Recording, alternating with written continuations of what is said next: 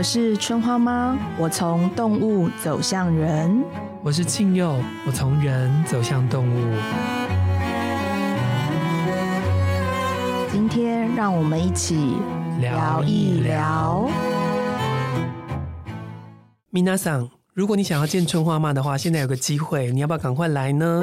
春花妈要开课了，有哪三种课程呢？春花妈，哎嗨，大家好！如果想要见到实体的我，括号我不会穿睡衣。然后现在有三种课程有机会跟我实体见面，是真的，我本人会出现啦。那其实都是耀轮的课哦，因为今年是呃春花。药轮元年哦，所以 我被春花督促下开了很多课。那第一个叫做流年，流年就是告诉你说，二零二三的你，或是接下来，当你学会之后，二零二四、二零二五，你都可以靠自己去了解。假设说，像我本来是玉米的那个，我是玉米种植之月的路人，那我在二零二三年的时候，其实我是南方的收获棕熊人。那鹿跟棕熊的关系是什么样？怎么样我才能够让自己发挥得宜，而不是进入一个冬眠的状况？那这是在流年课里面我会跟大家聊的。那第二门课呢，叫做动物守护灵哦。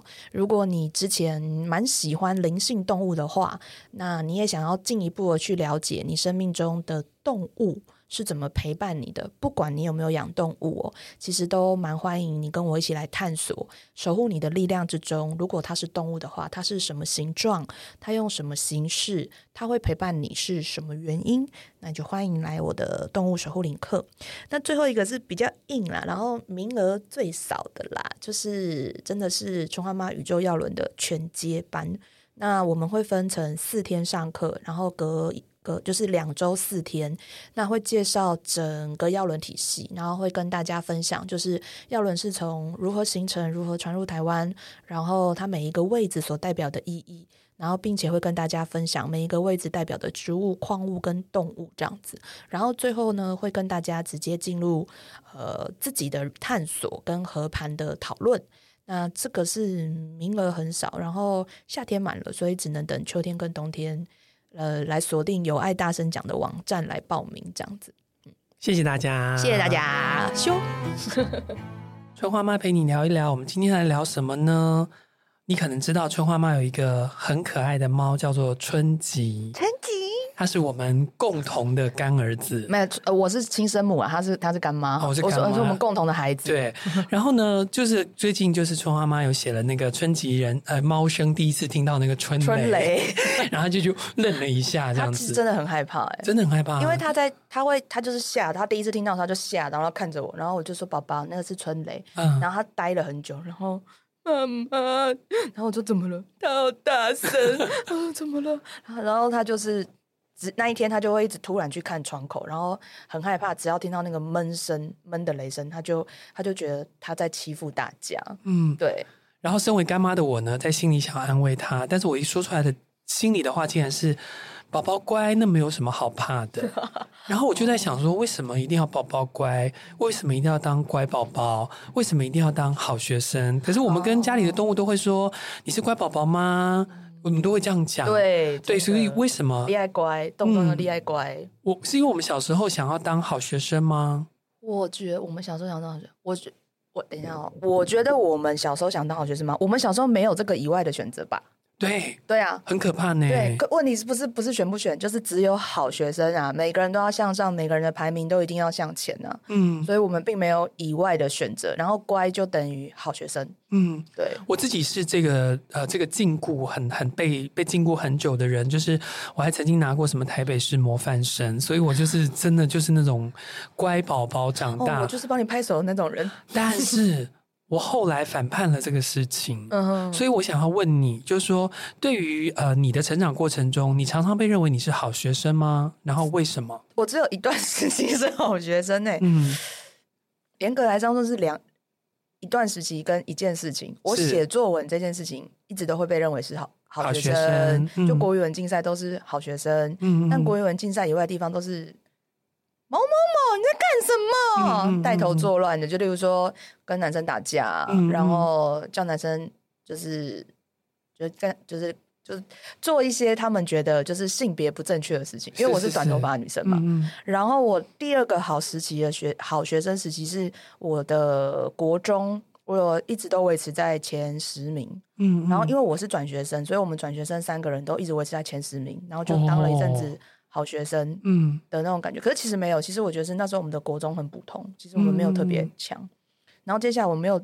我没有当过好学生，你怎么从神坛上坠落下来的？因为我本来就是一个很普通的人，只是我 我觉得正正巧只是，sorry 这句话有点坏坏，只是我那时候国中的我们那一边那个地区的国中的学习能力本来就比较普通，嗯嗯，所以我们只要稍微用功一点，就很容易在前十名。我我我说过嘛，我的国中三十八个人，嗯，只有四个人上高中了。对啊，对啊，对啊。我自己的话，就是在小学的时候，就是嗯，老师大大人认为的好学生，就在家要听话啊，嗯、功课要考得好啊，然后所以我这个一年级、二年级、三年级到四年级好像都是前三名，然后就是 never never 我我啦，我 never 对，太夸张了，我现在想起来也很恶心。可是呢，我要讲是神坛坠落的那一刻，影响了我人生的一辈子，就是，因为你真的去过神坛，我只有上过阶梯而已。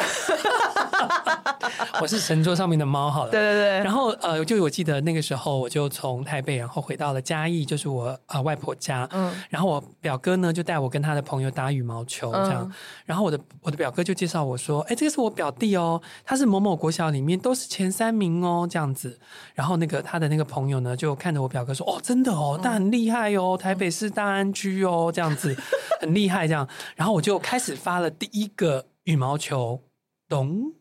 卡在网上，你很厉害，你怎么做到的？我根本就是一个运动白痴啊！Oh. 然后这个时候，那个人我至今都记得他说的话，以及谢谢他救赎了我。嗯、他说：“第一名又怎样？连球都不会打。”其实有点。从此之后，我就找到阶梯下神坛了。就是我们的人生为什么要做成别人要的样子呢？对。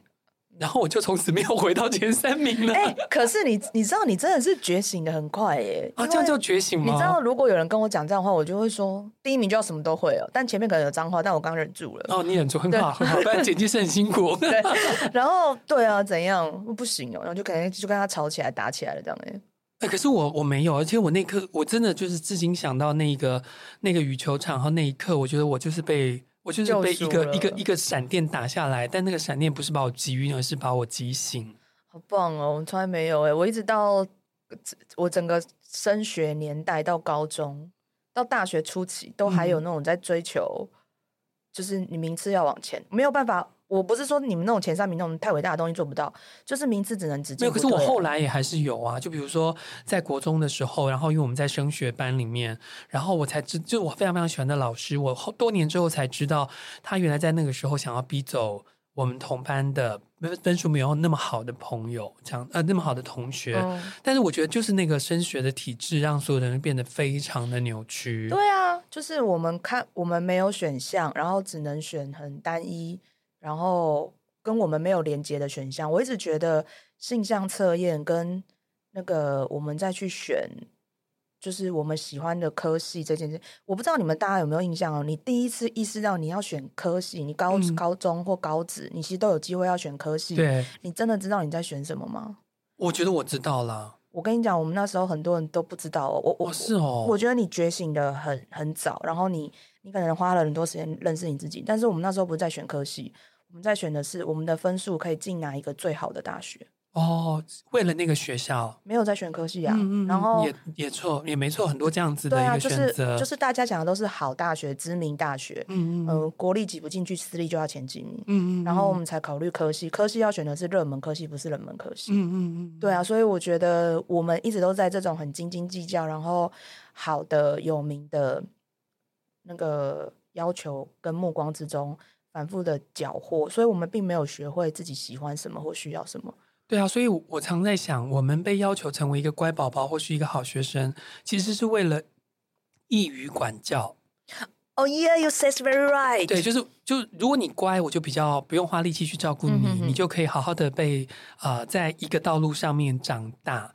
可是回头看我那些小时候的好同学，我至今都。想不起他们的样子了。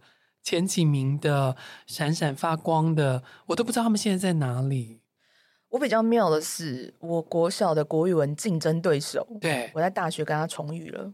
然后，然后其实我的名字很普通，我的本名很普通。嗯、然后他说，我上我大一的时候，他大二嘛。嗯、他说他一看到那名字的时候，他觉得就是我。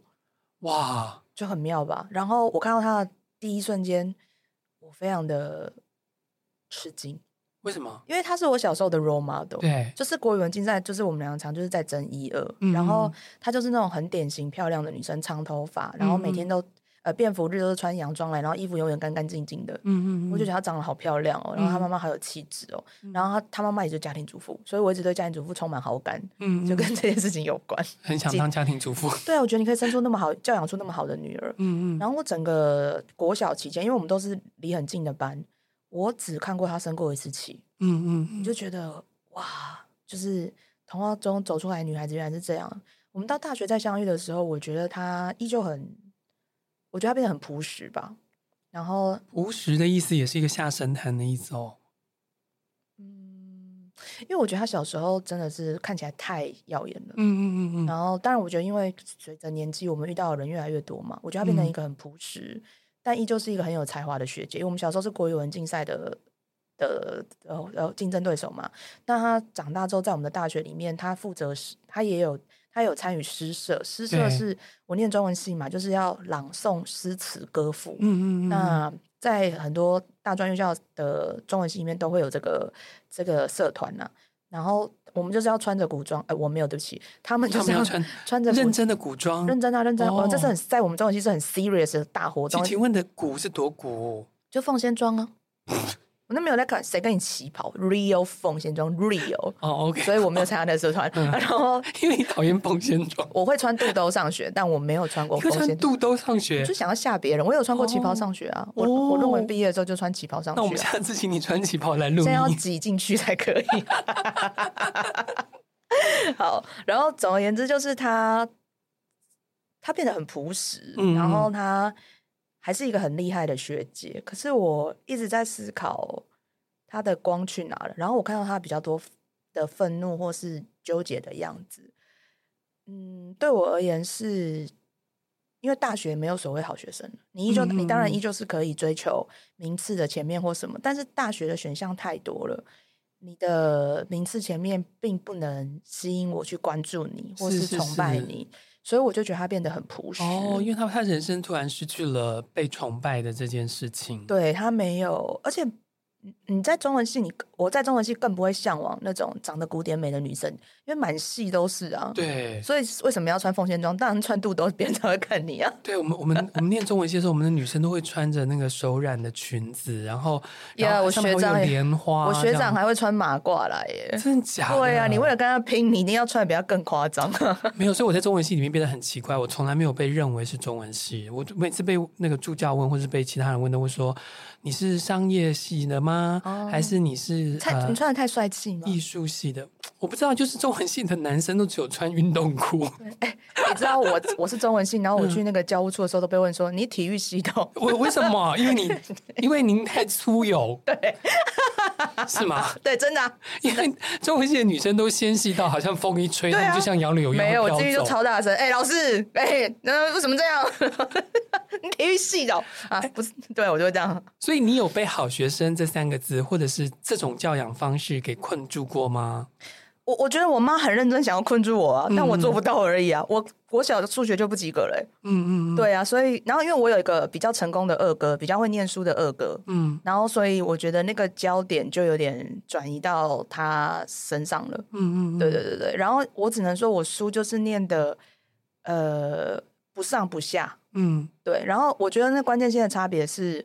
因为我后来自己跟我妈妈要求要读书，嗯、然后我妈才又变得比较严格的要求我。但是因为我妈妈只有国小毕业，她不知道什么是好学生，她只知道考到大学就是好学生。对、嗯，所以她变成是一直拿这个标准要求我这样子。那我想问你，你为什么你为什么不会被好学生这这个这个样子给困住？在我童年成长中，好学生长的样子跟无脸男没有什么两样哎、欸，嗯，就是。都那个样，不让你感兴趣，不感兴趣就很无聊。然后讲话也不太会讲，嗯嗯嗯，然后很会念书，但是对我来讲没有记忆点，我真的想不起来我国小、国中、高中的前三名，有了有几个我记得，但是。你你你记起来都不是因为他成绩好，是因为他有其他的特色。嗯，嗯嗯。然后，而且因为其实我一直念的都是很普通的国小、国中、高中。嗯。大家念书都念得很辛苦，对，就是没有天才。嗯，嗯嗯。就是，所以我觉得，你知道，其实就是一堆平凡的人绑在一起。嗯。我们的好也没有特别好。嗯。我那一年高中，我那年高中，我那一届高中有考上国立大学，是体育保送，不是考上去的。嗯。所以。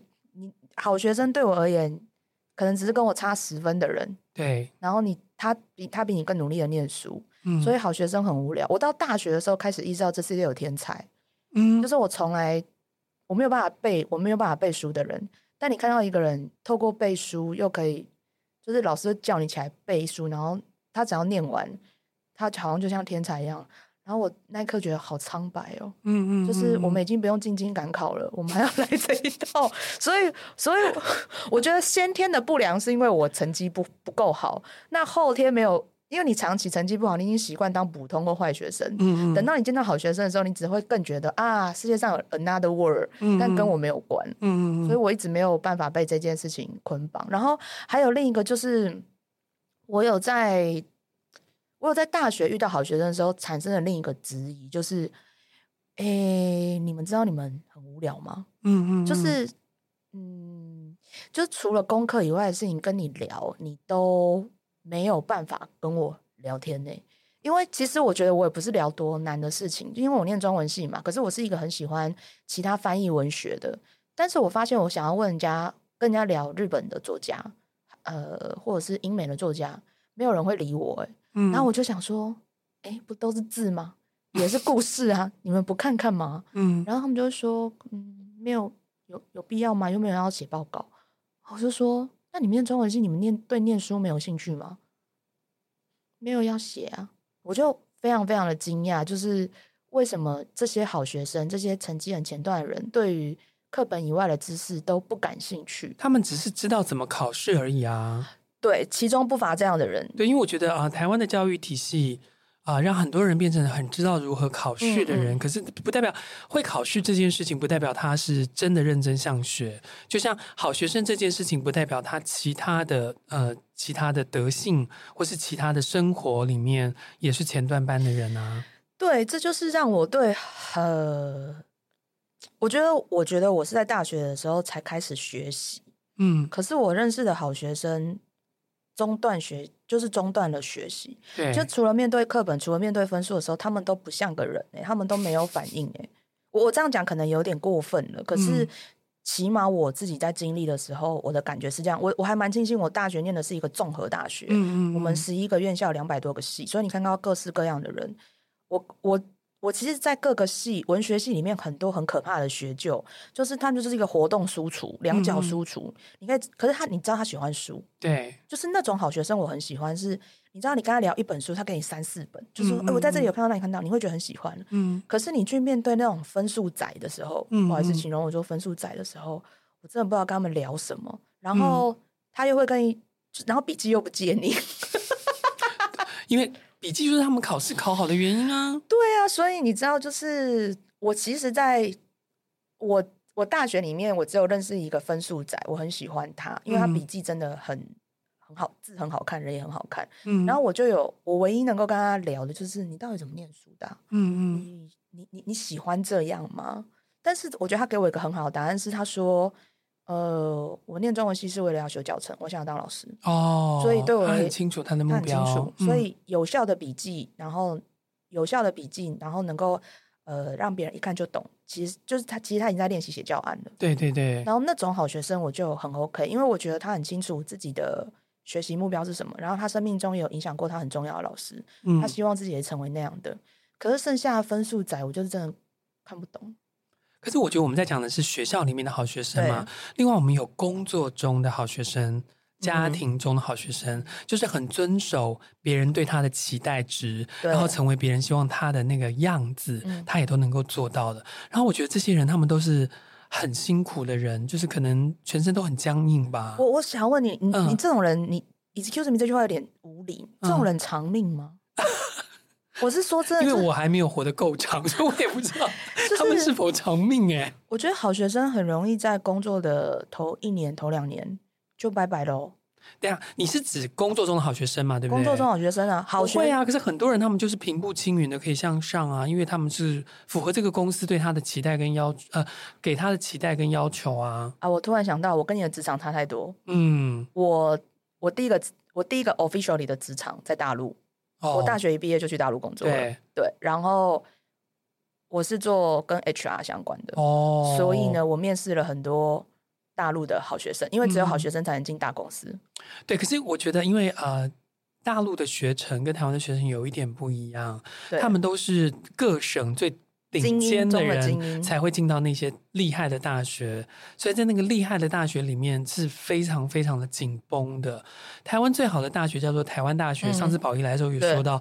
台湾大学里面就是分很会念书跟很会玩的人，对对对对，对，但北大就不是这个样子，嗯嗯，对，所以我在想，可能有这样的差别。我觉呃对，但我要讲的是，就是因为是精英，嗯、所以他们会对你知道，就是业绩就会等于分数了，对，所以他们进来的时候就追求极致的业绩。哦。但是极致的业绩是需要很多方法，对，然后而且说说实在，人你进入了公司，人就是江湖。对，你在江湖之中如何不溺水？你要学会做人。嗯，业绩是业绩是靠人做出来的嘛。嗯，那可是我觉得他们，我觉得很多好学生会一直有习惯对答案。嗯，有些事情没有答案的。嗯嗯嗯。然后你，然后没有老师会指导你。对。你要找真正能够引导你的人。对。可是我觉得他们就会一直陷入对答案跟找老师模式，很容易就是。死掉了，我真的讲死掉。你的死掉是指离开这个职场，离开那个职场，或是心灵就会卡在一个地方。原、嗯、的原因是因为他不了解，如果他不能看懂这个模式有问题，嗯，那他就是没有办法获得跟以前一样的荣耀感、成就感，嗯，或是现实上的回馈，所以他很容易坐以待毙，嗯，或者是我见过那种被妈妈领回去的职员。然后我觉得被妈妈领回去哦。当然，因为我觉得大陆跟我们真的是差的有点多啊。然后我回到我台湾的职场，我在台湾的第二个职场比较没有好学生，因为都是一些离经叛道的，嗯、然后或是比较特别的人。嗯。但是我觉得好学生在那个环境里面，反而会变成是克勤克俭的行政人员。嗯嗯嗯。然后就是一直做到死，很公务员。嗯。然后不断的想要跟公务体系寻求好的连接。好的，好的对谈，但是就是你永远把打分数交给别人的时候，你就是那个成绩越来越差的小孩。嗯嗯嗯，对，我可能是因为我的职场上比较多都是跟媒体跟创意有关的，所以我确实也看到很多就是呃很不一样的呃工作者。但是作为主管的时候，我也很避免我自己只喜欢好学生的员工。你会喜欢好学生员工哦？我我我。如果你要从主管就是管理的角度来看的话，会为什么？因为那样你才好管理。哦哦，对对对对，你说。对，那可是如果你说创意这件事情的话，其实好学生出来的创意相对的少，因为就像你刚刚讲的，他们已经在一个规范里面太久了。对，你用了“宅”这个字，那当他在创意一个。里面要做东西的时候，我觉得就有相对的困难，嗯、所以可能比较适合像你刚刚讲的行政人员的事情，嗯、比如说编辑台上的事，嗯、他可能就会是比较适合这些好学生。嗯、但总括的来说，我觉得我们刚刚的意思应该是，好学生很容易开高走低，对，因为他们亮相的那一刻已经把所有的光芒都给用完了，对。然后他后来要继续维持这个光芒，相对是困难的。嗯，因为已经不只是国英数立地啦，对，对啊，所以我就觉得。那个习惯要让他离开，那个习惯是难的。他们其实本质上，我觉得还是很棒的，嗯、因为我觉得在学习、在吸收、在同整事情，嗯、他们都比一般孩子好很多。嗯，但是他们惯性养成也比较难开解。那你刚问我主管跟当管理的事情，我们回来讲另外一个管理，就是家庭里的管理。嗯，请问作为一个妈妈，欸、家里的动物会越乖，嗯、你越喜欢吗？哎、欸，这件事情哦，又有点走入我上一题的瓶颈，因为我们家没有乖小孩，我不知道你在问什么。我们家最乖的就是妈妈哦，真的呢，剩下的春吉算乖啦，春吉算乖。干妈要帮他讲话。春吉很甜哦，但他离乖很远。你知道春吉每天都要咬我的鼻子，就是因为他是一个智商略高的孩子。嗯，没有那么高的，他可能认为你的鼻子是个红萝卜吧？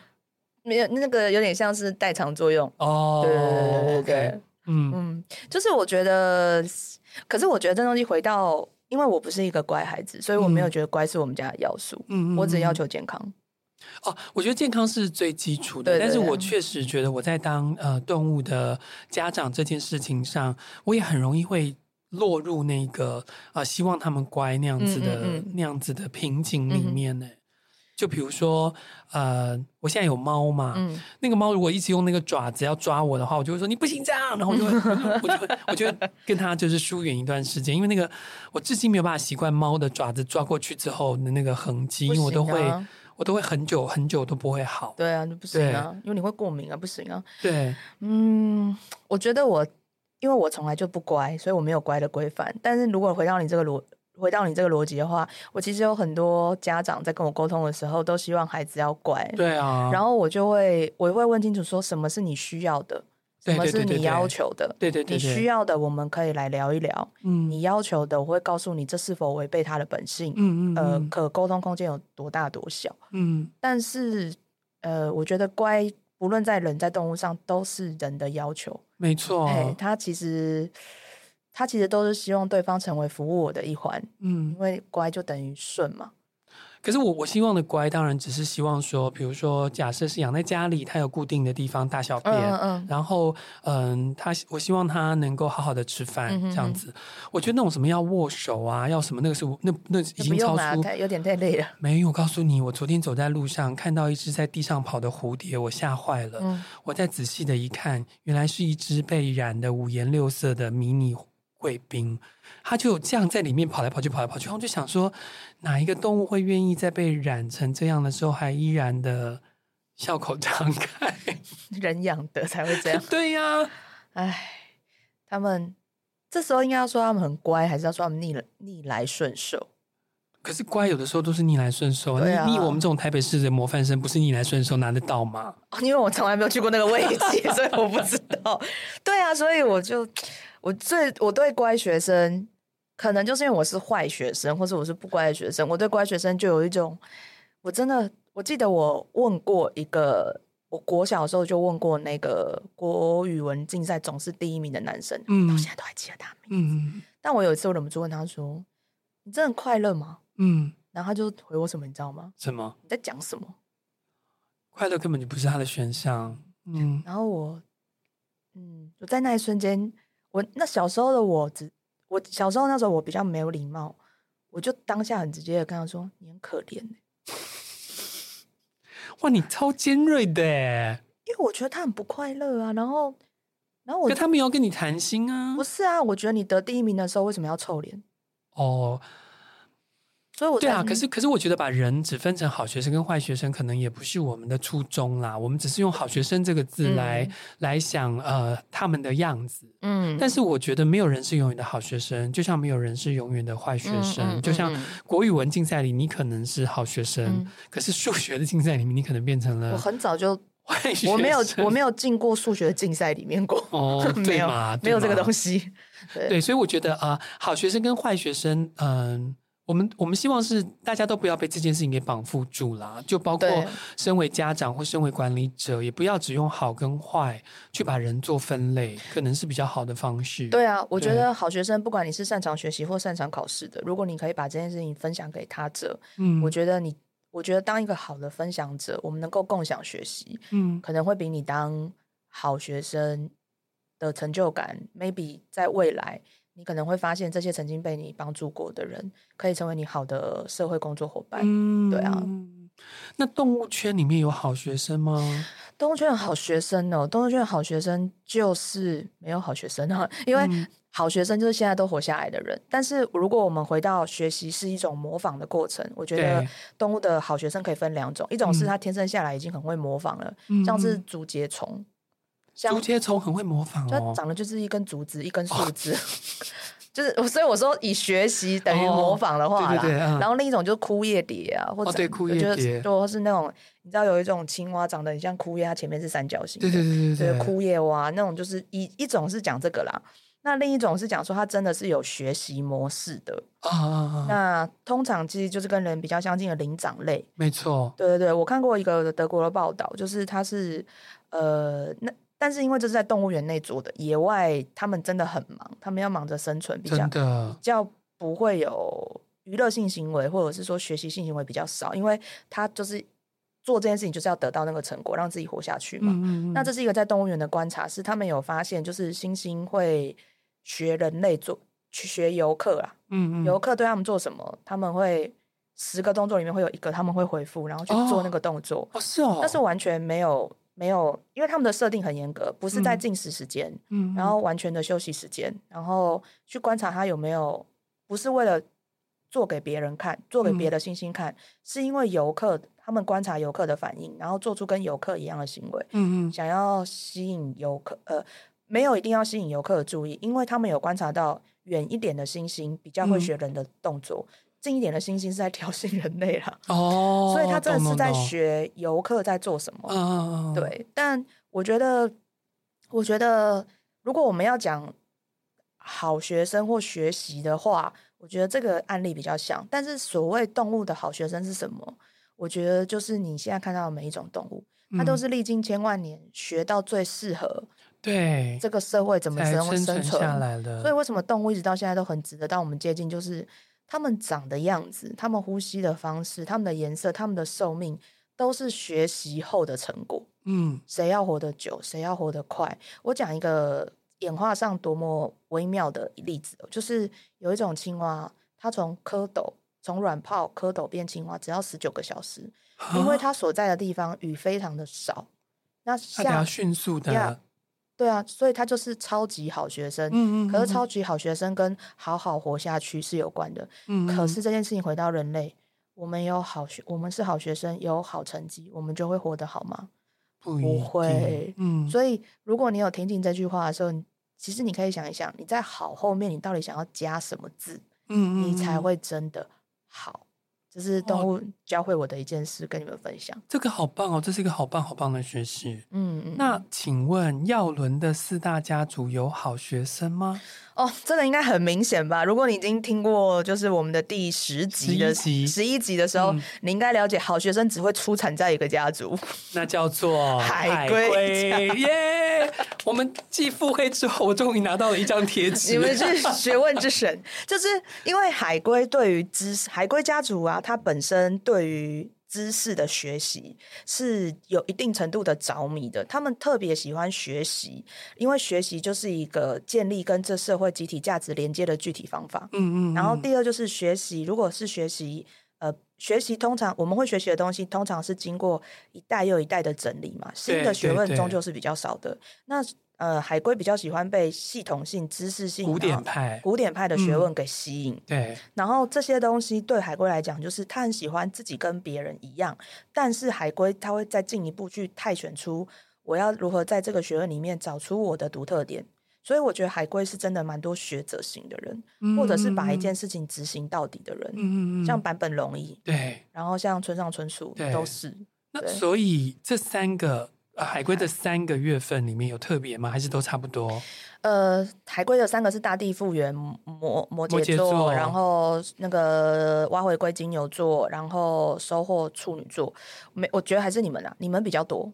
你说大地复原，大地复原真的、哦、真的吗？嗯，因为我觉得，我以为是金牛，我觉得那个是特殊特殊学问。哦，特殊学问，对对对对对对对对对，就是就是普罗学问的话，有可能是大地大地，就是学问都被你们拿走了啦。就是你们学问都被你们海龟拿走了。普罗学问是大地嘛，然后特殊学问是那个呃那个那个金牛蛙回归，然后冷门学问也可以被收获拿走，就是反正这世界的知识都被你们拿光光了。所以我们这一集到这里就好了，没有啦，别的可以聊一下别的，不是这个意思吗？没有没有，就是我们海龟独占了今天的药轮，大概占九成吧。因为我觉得学没有，因为我觉得学问跟学习。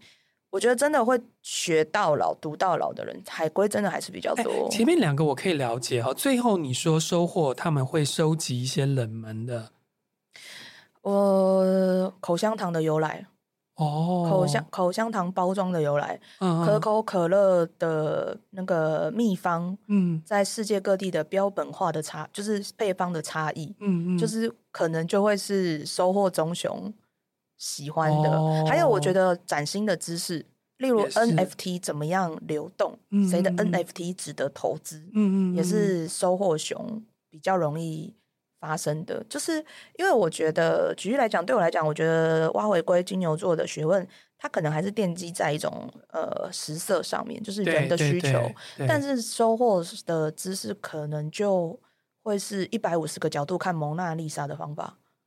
好可怕！我光我光听到这一题，可是真的有这种人呐、啊！哦，OK OK OK，对对对，好了，但我们不能让海龟独占吧？没有，就是你们占九成，我们剩下十趴，我们来看看他十趴会落在 哪里。来，剩下十趴，我这十分你会放给谁呢？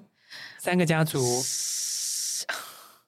你不要告诉我三三三，不会，不可能，嗯，因为有一个家族可以不念书。你是说零分吗？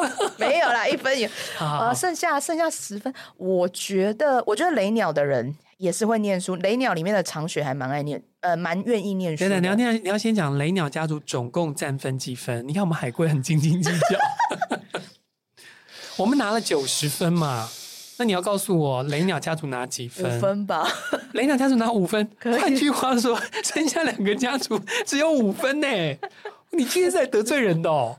我跟你讲，这一集我觉得从头道歉到尾，因为我不是好学生，嗯、我不知道读书是什么意思啊。好，怎么样？那雷鸟的五分，雷认为长雪得几分？长雪得三分，那其他是一一。对啊，哦、okay. 因为我觉得长雪，哎、欸，我们两个人数学这么不好，我们现在在为大家搏命、欸，哎，真的、欸，我们我现在心跳好快，就是我觉得长雪，因为长雪，呃，我我我有时候会讲长雪，有些时候是有三生三世的智慧嘛，那当然就会有三生三世的业障啊，对，所以书就要越念越多、啊，哦，对啊，然后我觉得长雪也是雷鸟里面呃比较特别的，他可能会阅读身心灵的书，嗯嗯，嗯，因为他开始了解到有一些抽象，有一些自己无法可解的地方，跟情绪。无关，嗯，嗯嗯，而是跟自己的存在在其他状态的时候，是不是有被不一样的方式对待过？他会想聊，嗯、所以他就会，我觉得他就会往那个地方前进，所以他有可能会阅读的是身心灵的书。OK，、嗯、反而比较有可能是活到老学到老的人。OK，对对对，比较像他后面那个大地复原。对对对，对我觉得相互影响嘛。如果他们能够结成不错的学习伴侣，我觉得会很棒。OK，对，难怪我这么喜欢射手座的朋友。我也是，嗯，但我跟他离好远，你 离他比较近，对。然后再来是那个青蛙，青蛙我刚说得四分吗？没有，你你还没有讲啊？你你要直接讲了吗？青蛙得四分，青蛙刚五分，青蛙得四分，对啊。那蝴蝶 只有一分，我们蝴蝶的才华不一样。好好好，那青蛙四分里面，青蛙家族有强风嘛？强风双鱼座，然后巨蟹烈日跟。节动天气哦，这个讲了都很容易得罪人，我应该怎么办？而且四还难很难除以三呢，以我们的智慧，以我们的智商 啊，怎么办呢、啊？你是给你自己掉入一个陷阱里？我是说，我是说，在我的要重录吗？我在我的普遍性观察，然后 因为我们制作人现在对我，他没有看我，但他摆出了一个姿势，我觉得哈，我觉得不会受到威胁的。以下都是我真心话，我觉得在青蛙里面，嗯。最会念书的是还是强风？强风几分？强风两分。制作人只有两分呢，我三十分呢，我三十分哦。你这好学生心态走开，你又在认真录，好学生心态退却。好来，强风两分。其实我我必须承认，我刚刚有点难以抉择，是因为我觉得强风跟节动都有某一种程度上的喜欢念书。傻孩子有一点五分，你不记得吗？哦。一点五，一点五就是三，另外一个一分就好啦。哎，你哎呀，对呀，我忘记世界上有小数点。呃，对，我解释一下，我觉得这两个都蛮爱念书，但我为什么后来选强风？但我等一下会讲一下解冻，就是因为我觉得强风是很容易被各式各样的学问吸引的，嗯，就啥书都看了，嗯嗯，对，所以你要说他没知识也很没知识，可是你要说他很有常识，他也很有常识，嗯。那我觉得解冻会是喜欢他的东西，他会钻研的蛮蛮进去的，嗯、但是他钻研的东西可能别人都不在意。嗯嗯，所以一个就是太泛，一个是太聚焦。嗯嗯，然后我觉得烈日会看的都是那个金石堂博客来 Top Ten 的那个管理书啦。嗯嗯，啊，那些书其实我个人、啊、觉得看起来都差不多了。但因为他们这样，你也是 top ten 哎、欸。我我我不是工商管理类，就我觉得我看不懂那个精华在哪里，但他们看得懂，嗯、他们会就是榴莲呐、啊。嗯，对，但是我觉得那就是有需要才使用。嗯，我觉得他们很聪明，知道自己需要才使用。是对。然后最后来到一分家族，为什么蝴蝶家族只需要一分呢？你没有讲到解冻啊？解冻我刚讲了，他们就是念那个、哦、呃，喜欢念他们喜欢，他们会念的很极致，哦 okay、可是别人可能完全不懂。嗯嗯，对。然后最后来到一分家族蝴蝶，各位啊，各位蝴蝶家族，听到这里，你应该知道为什么我们只有一分，我们是靠外貌的，我们不是靠念书。哎、欸，我都没有问你这一分怎如何除以三呢？不用数啊。就都是我们不 care 啊，谁想要一分，谁想拿去啊？Who care？所以你们只要外貌就好了，因为我们就是外貌，没有你们就是用外貌取胜，我们就是外貌啊！我当然开心果啊！好，那你加我就等于是文质彬彬啊，对啊，你负责外面，我负责里面，真的是不是？对，我们俩会往自己脸上贴金。我好了，我再讲一下蝴蝶。嗯，我觉得蝴蝶对于知识的状况是有点像是强风在，就是就是。知识对蝴蝶而言，就是每一朵花里面都有的东西哦。对，所以我们跟知识的关系不是要不要而已，就是能玩的时候玩一下，不玩的时候就就是那不是一个 necessary 的东西。嗯，嗯，那但是那是如果那成可以成为一个话题，成为一个交换，那我们就是会用知识去。我觉得在离开基础教育之后，会念书的蝴蝶，多数是喜好很清楚的蝴蝶。嗯，不然学习。学习之于蝴蝶像是娱乐，嗯，所以谁要拿那一分都没有关系啊，嗯嗯，对啊，我们根本不在意啊。制作人，啊、我三十分，你两分，你对面那个 连一分都没有，我好棒。对啦，就是就你把分数都给了别人这件事情，我很大方啊，你很大方，我拥有全世界的分数，我何必在意那？可是可是我真的觉得海龟会在意分数哎，对啊。我觉得对，啊，你们很较真啊！我们对我们太较真了。这所以是那这样啦，我两分就好，其他二十八分给你。那我要干嘛？我也不知道。你给我我不用的，我我放在生灰尘哦。但这就是世界有趣的原因啊！嗯、有些人要先拿一点，然后我我少拿一点，我可以去做其他事。可是我可以把我。那些空间来跟你说，哎、欸，这世界还有其他的选择。嗯，也许我是引发你学习的人啊。嗯，然后你是让我知道说，哦，我永远可以向你问问题。嗯，我觉得这样很好啊。对，所以呃，不管你今天呃听到这一集，你自认为你是好学生或不是好学生，或你的家族没有分，或你的家族很多分，都希望你还是要成为你自己了。Yes。好，最后我们一样要来抽一下今天的祝福。好，我抽的是春花妈宇宙耀轮所附的牌卡。在好学生的这个议题里面，哪一张、哪一个动物出来陪伴我们呢？噔噔噔噔，蚯蚓。呃，我不知道他是不是在暗示我，没有了。呃，蚯蚓呢是在北方路径的最后一题，呃，最呃从前。北方对北方路径的第二个，然后它蚯蚓的意义是表示重建，因为蚯蚓是很重要的基础物种嘛，它就是要挖土，嗯、然后让土壤重新再回到滋养的养分。嗯，所以其实我觉得对我来讲，我刚刚突然很有感受，就是呃，如果好学生曾经是我们可以翻起来的土，嗯，我们透过好学生这件事情。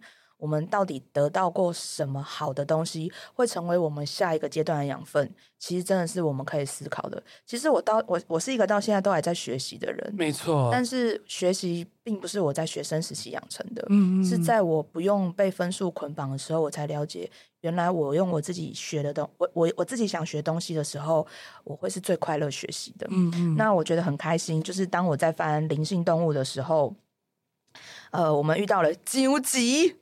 究极，我觉得纠集蟾蜍本人也给编号一九九的蟾蜍，他也给我们一个在好学生这件事情很棒的回答哦。去连接最原始本能的自我，那是你个人与灵性成长的种子。嗯，我觉得这就是好学生该做的学习。嗯，如果很多从小时候我们有很多陌生的学习，那陌生的学习都是为了让你了解你喜欢学什么。嗯，当你学到你喜欢什么了，你就是你自己的。好学生，嗯，谢谢大家，谢谢大家陪我们一起学习。我是零分蝴蝶，拜拜。